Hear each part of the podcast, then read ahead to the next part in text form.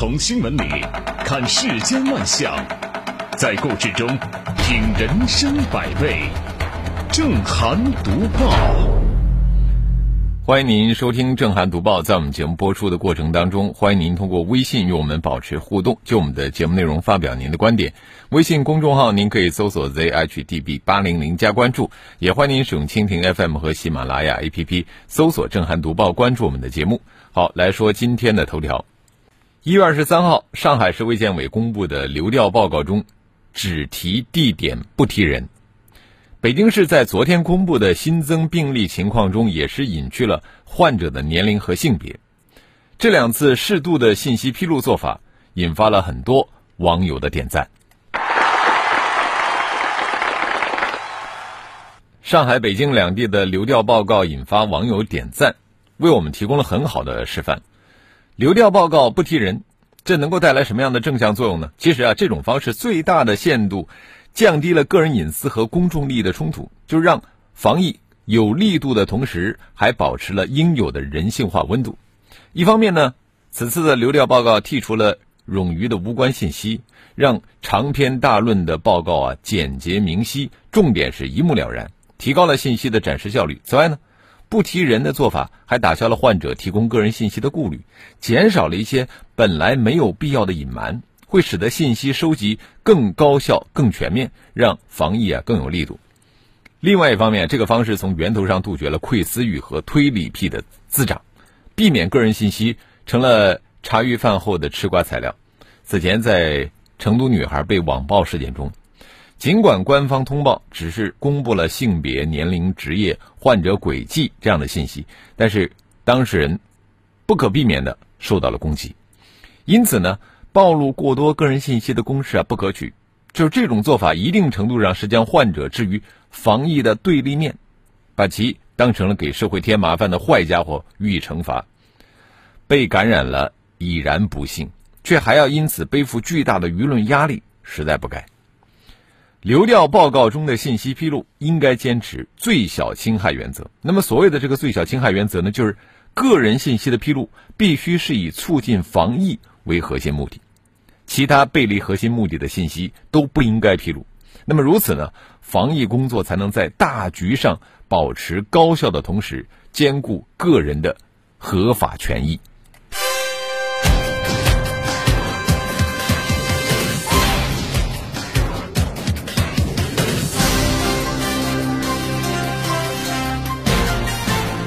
这里是正涵读报。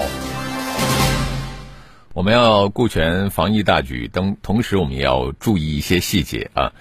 你看，临近春节了，这个新冠疫情的防控形势呢依然严峻。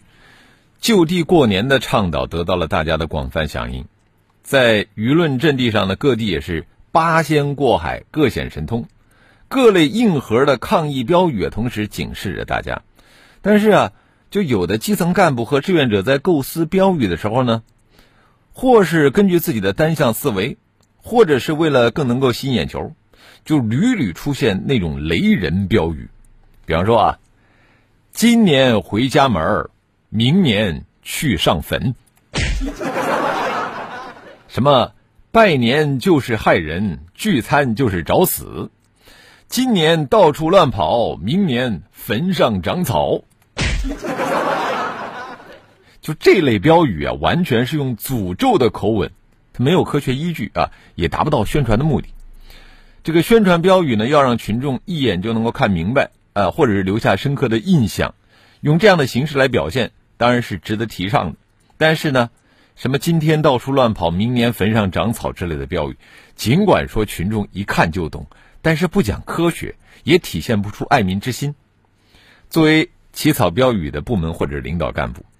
必须要明白，应用文的特点中有一条叫做求尊性，什么意思啊？就是要追求对读者的尊重。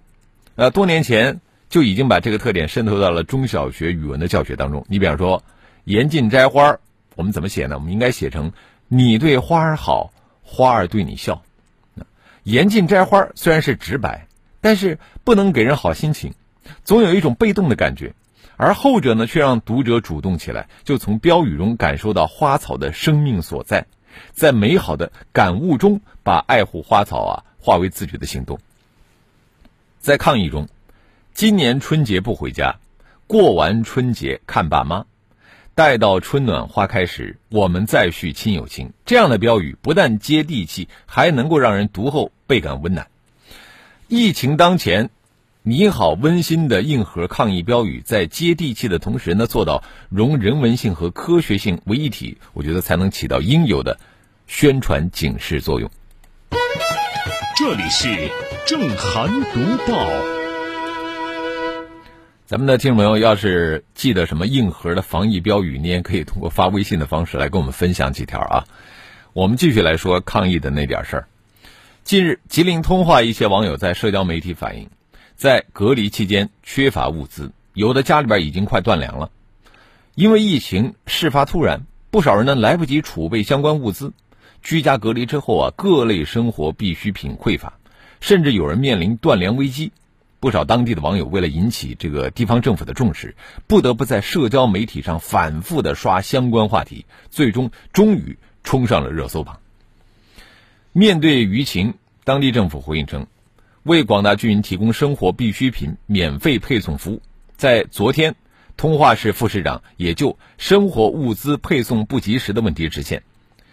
官方连续两次表态，算是对这个热搜话题呢有了正面的表态，啊，也印证了网友所言并非虚假。但是这或许远远还不够，就值得追问的是什么呢？疫情防控常态化的要求已经提出和推行大半年了。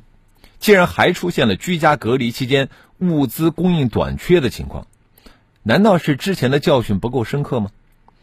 面对疫情，当地政府若只顾着让人居家隔离，却不考虑公众的日常生活如何得到保障，这样的工作态度恐怕只会引起公众的恐慌，甚至呢导致隔离人员对防疫工作的抵触，破坏团结防疫的局面。张文宏医生曾形容上海的防疫工作是。陶瓷店里抓老鼠，就这一语啊，道破了这个常态化防控的艰难。它难在既要果断采取有力措施阻断这个疫情的传播途径，又要呢小心翼翼，啊，尽最大可能减少对公众日常生活的影响。怎么样去有序的隔离，同时保障民众的日常生活？地方政府要将举措落到实处，要真正把百姓生活呀放在心头。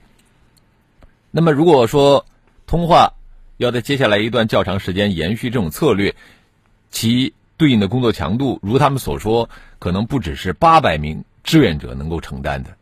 毕竟啊，目前网友呈现的这个问题比较普遍，可能还有一些没有发声渠道的居民，他们面临的特殊的困难，都有待政府部门去挖掘、去弥补，并且做好长远打算。这里是正涵读报。那些个没有发声渠道的人怎么办？他们会被遗忘吗？我们继续说的这个人，他为了有一个发声的渠道，搞出了天大的事情。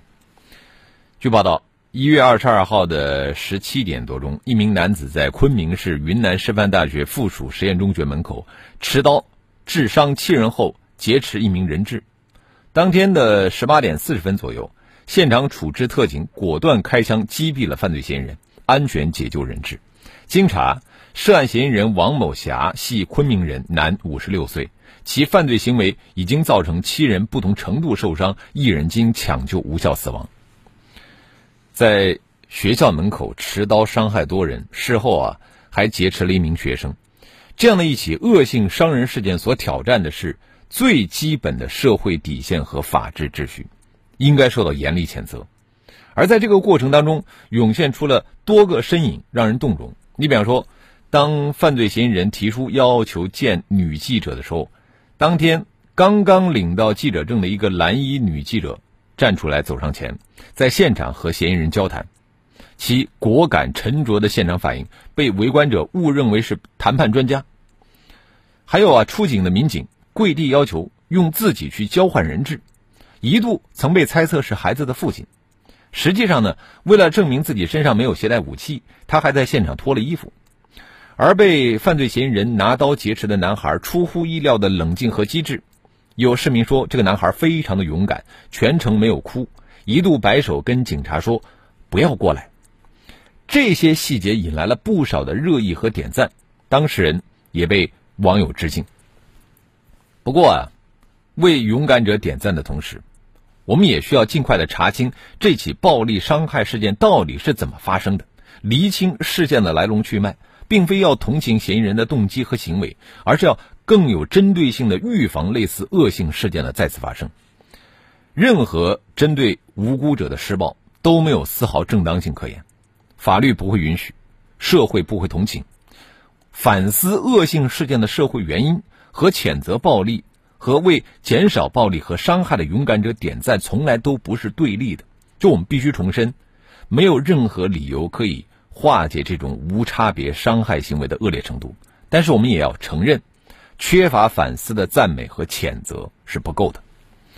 一个值得注意的细节是啊，被劫持的学生在获救后讲述说，劫持者曾经告诉他自己姓什么和多少岁，而在被击毙前呢。嫌疑人要求见记者，他更像是一道隐喻。要有效预防类似的恶性事件，就要最大程度的减少那些以极端方式寻求关注的群体，而这仅仅靠愤怒和谴责，恐怕是远远不够的。这里是正涵读报，我们继续要讲的。大事情是针对考生的啊，呃，一月二十三号到二十五号，实行三加一加二新高考模式的广东、河北、江苏等八省份的考生呢，进行了第一次高考前模拟考试联考，这被今年的考生称为“八省联考”。据部分考生反映，说这个语文、数学的内容难度很大，考试过后呢，不少考生直呼。简直就是炼狱般的难度，而早在联考开考前，河北衡水中学的考生就放话了，说是要拿下八省联考第一名。我为什么要笑话这些考生呢？就是，呃，听我继续讲啊，我们要指出啊。对比各省份考生对这次联考难度的不同评价，进而说平息各省的考生实力，呃，以及发誓要成为第一名，没有任何意义。为什么？因为这次联考的目的，是为了让这八省份新高考的首届学生适应三加一加二的考试模式，以及呢新的专业平行志愿或院校专业组平行志愿的填报方式。也让各地的教育考试部门进行新高考的考试以及志愿填报演练，来确保正式考试以及正志愿填报录取能够顺利进行。这个八省份之所以可以采取联考方式进行演练，是因为这八省的高考模式基本一致，语数外科目都采用全国统一命题卷，选考科目只安排一次考试，啊，因此呢，可对语数外三门实行联考。物理、历史、化学、生物、政治、地理这样的选考科目都是由各省自主命题考试。那么，由于采取了联考模式，就有一些舆论呢，学生家长产生了误解，认为呢，这八省份考生要安排在一起录取，要通过联考来比出个高低。就说明啊，这些人完全不了解高考的录取规定啊！在这个选考科目实行各省自主命题的情况下，怎么可能实行统一录取呢？好，广州马上回来。没有什么可以轻易把人打动，除了正义的号角；没有什么可以轻易把人打动，除了内心的爱；没有什么可以轻易把人打动，除了前进的脚步。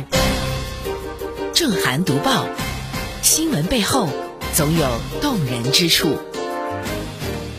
请在微信公众号搜索 “zhdb 八零零”，关注正涵读报。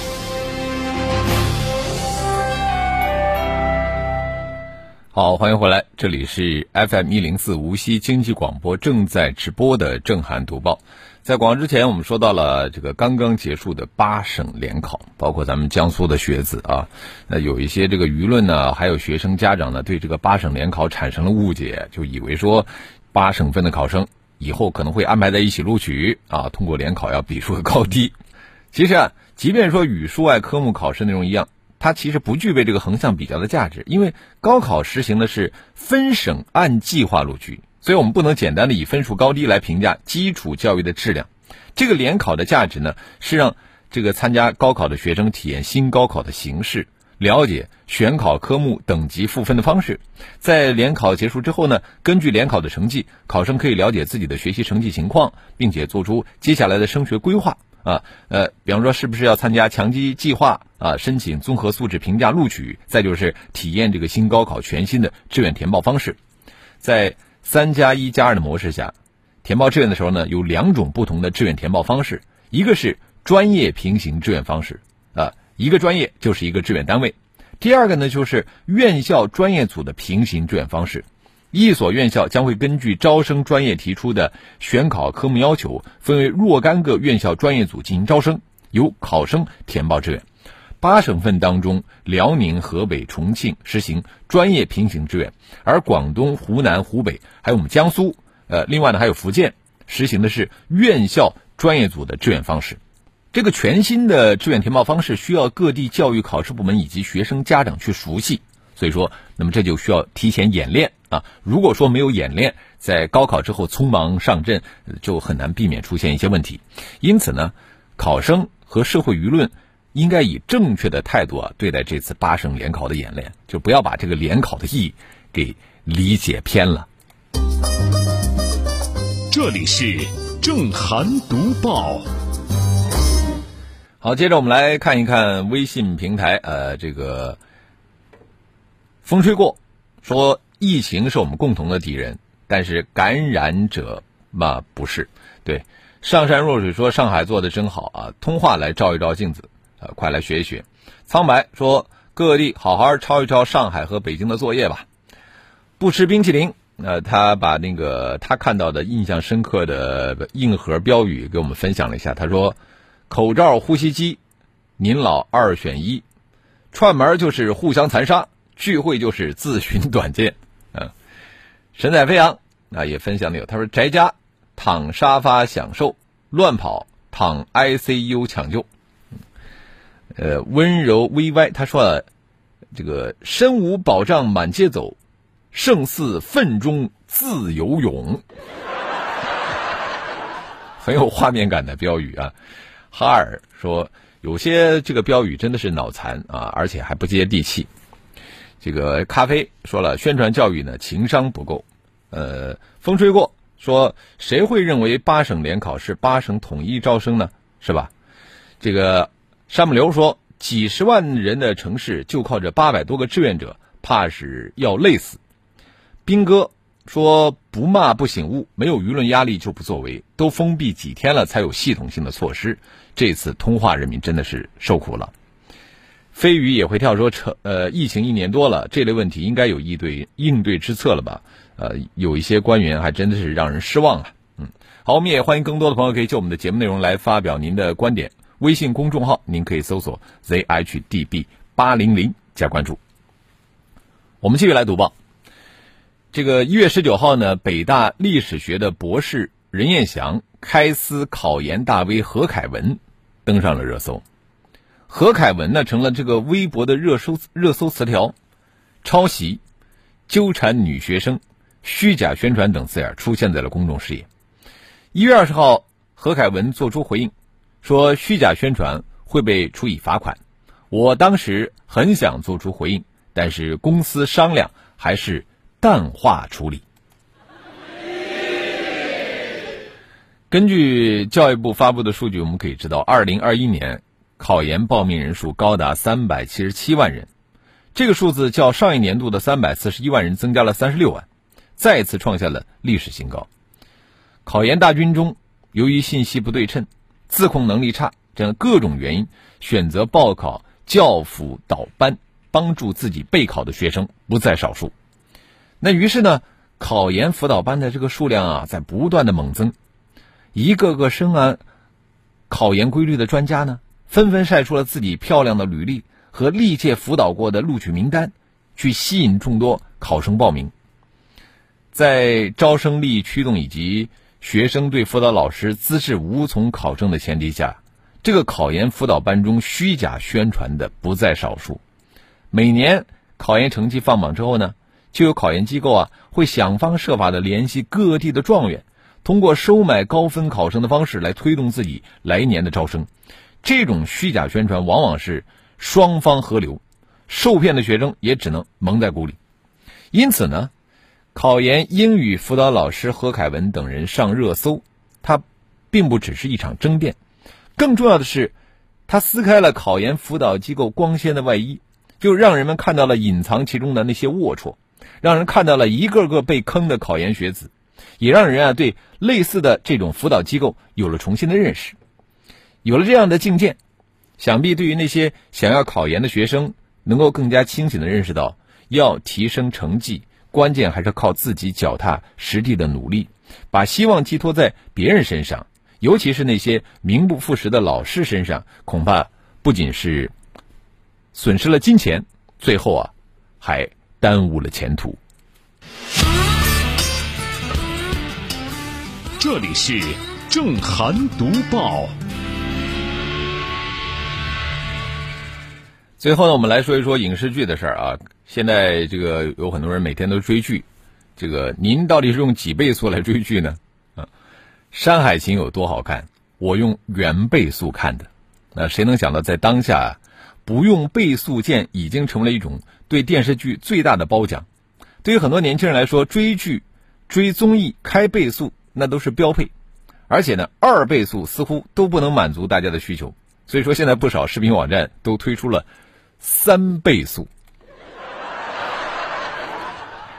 有网友感叹说：“这样做到底是节省时间了呢，还是浪费时间了呢？”在互联网时代，观众实现了看剧自由啊，可以自由的掌握看剧的模式。特别好看的那就正常速度，剧情烧脑的一点二五倍，一般剧一点五倍，无聊剧情两倍速。至于说剧情注水、节奏拖沓、演员表演糟糕、剧情奇葩、演员的语速过慢等等，啊，则就让观众要开启三倍速了。显然啊，观众之所以采取三倍速追剧，就是对注水剧的不满，认为没必要选择原速看剧啊。那那么就倒不如用加速的模式节省时间。那实际上，我们国产影视剧现在的产量非常的充裕，啊，处在一种供过于求的状态。每年呢都有数百部电视剧、上千部电影制作完成，但是精品太少，粗制滥造、注水剧占了很大的比例。随着这个播放软件技术的进步呢，观众掌握了主动权，那么他们的选择余地就很大了。观剧本身是一种娱乐消费，不仅花钱，更重要的是消耗时间。而对于我们忙碌的社会人来说，时间是最宝贵的财富。网络视频平台的收入来源主要是靠会员费和广告费。用户刷剧的时间越长，这个平台的获利就越多。然而，当用户大量使用倍速看剧模式，其实就会缩短这个刷剧时间，跳过广告干扰，令平台的收益下降。显然，三倍速追剧乃是用户的主动反击，是用户用播放软件对这个注水剧的降维打击，令这个注水剧啊失去意义，从而呢倒逼产业转型升级。近年来，用倍速看剧模式的压力下，其实行业已经出现了一些变化，部分精品短剧脱颖而出。这些短剧短小精悍，剧情紧凑，节奏快啊，根本不需要加速放。可见呢，三倍速追剧这样的刷剧模式的出现，整体来讲是有助于促进行业发展，倒逼产业提质升级的，就让优质剧获得了成长空间，发挥了优胜劣汰的机制作用。好了。今天的震撼读报我们就说到这里，非常感谢您的收听和参与。更多的交流，请您搜索微信公众号 zhdb 八零零加关注，也欢迎您使用蜻蜓 FM 和西亚喜马拉雅 APP 搜索震撼读报，关注我们的节目。